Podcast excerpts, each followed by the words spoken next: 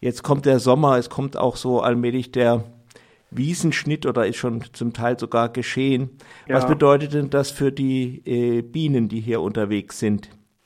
Ja, zunächst mal ist es äh, so, dass wenn dieser Schnitt äh, zu früh erfolgt, dann äh, beraubt man den Bienen natürlich der, der Nahrungsgrundlage. Das heißt, im Idealfall findet dieser Schnitt äh, oder sollte dieser Schnitt dann stattfinden, wenn die Pflanzen Samen tragen oder die Blumen Samen tragen, sodass sie sich dann eben auch weiter äh, vermehren können. Und ähm, das ist also erst ab einem bestimmten äh, Zeitpunkt in, im Sommer ist das äh, der Fall. Können Sie da einen Tipp geben, was günstig wäre?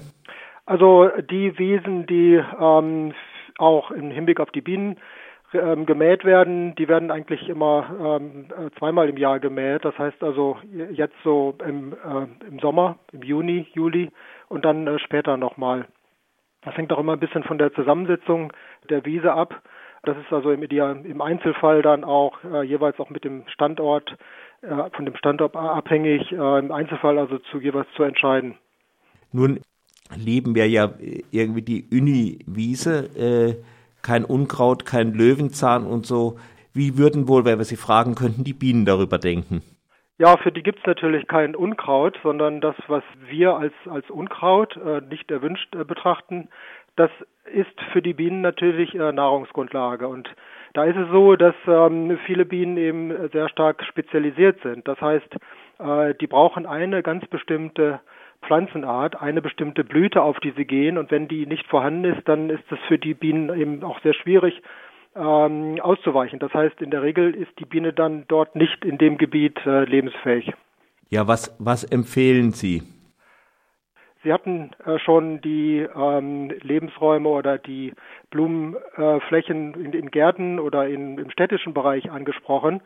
Und ähm, grundsätzlich ist es also so, je größer die Vielfalt an Blumen- und äh, Pflanzenarten, auch an bienenrelevanten Pflanzenarten, äh, umso mehr, umso größer ist auch die Artenvielfalt bei den Bienen. Und da es im Moment gerade eben um die Artenvielfalt teilweise äh, nicht so gut bestellt ist und wir da einen Rück, äh, Rückgang äh, in der Diversität festzustellen haben, ist also eigentlich das Mittel der Wahl, äh, die Diversität bei den Pflanzen wieder zu erhöhen, um dann eben auch wieder eine größere Diversität bei den Bienen zu bekommen. Und da spielen eben auch die städtischen Bereiche ähm, eine wichtige Rolle ist die äh, also Biodiversität an, an sich ja ein Ziel, aber darüber hinaus gibt es weitere Gründe, äh, verschiedene Bienen zu haben. Tut sich auch die Einheitsbiene, die alles bestäubt?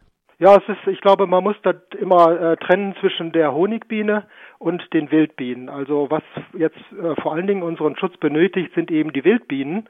Die Honig, Honigbienen, streng genommen, die brauchen eigentlich keinen Schutz, weil man das auch heute immer wieder liest an verschiedenen Stellen. Dafür geht es eben die Imker. Und solange es Imker gibt, wird es eben auch Honigbienen geben. Die kümmern sich um die ähm, und äh, die Wildbienen, äh, da, bei denen ist es so, dass die eben keine, keine Lobby haben. Also es gibt niemanden, der sich da um sie kümmert. Deswegen erfordern die eigentlich unseren Schutz. Und die Honigbiene hat gegenüber den Wildbienen äh, auch andere, äh, hat Eigenschaften, die sie bevorteilen gegenüber ähm, anderen äh, Wildbienenarten.